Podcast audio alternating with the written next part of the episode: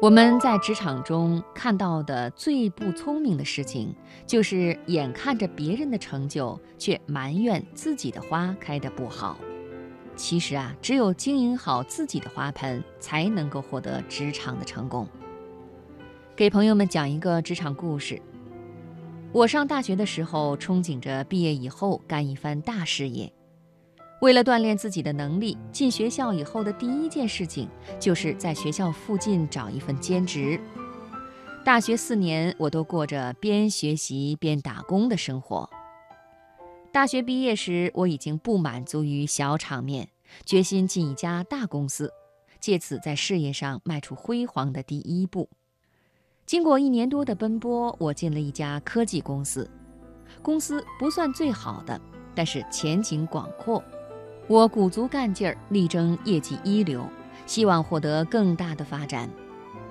功夫不负有心人，年底考核，我的业绩靠前，公司表扬了我，也给我加了薪。此后，我的业绩一直不错，但是没有获得升迁的机会，而且连工资也不再见涨了。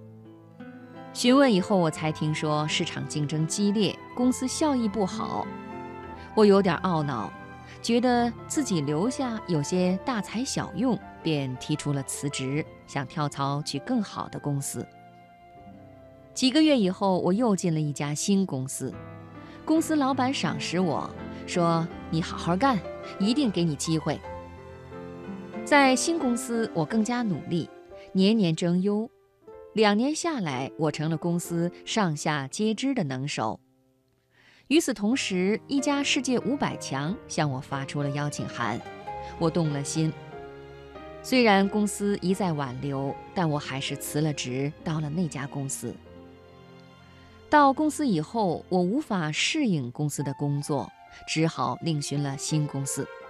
就这样，在短短几年的时间里，我跳了好几次槽。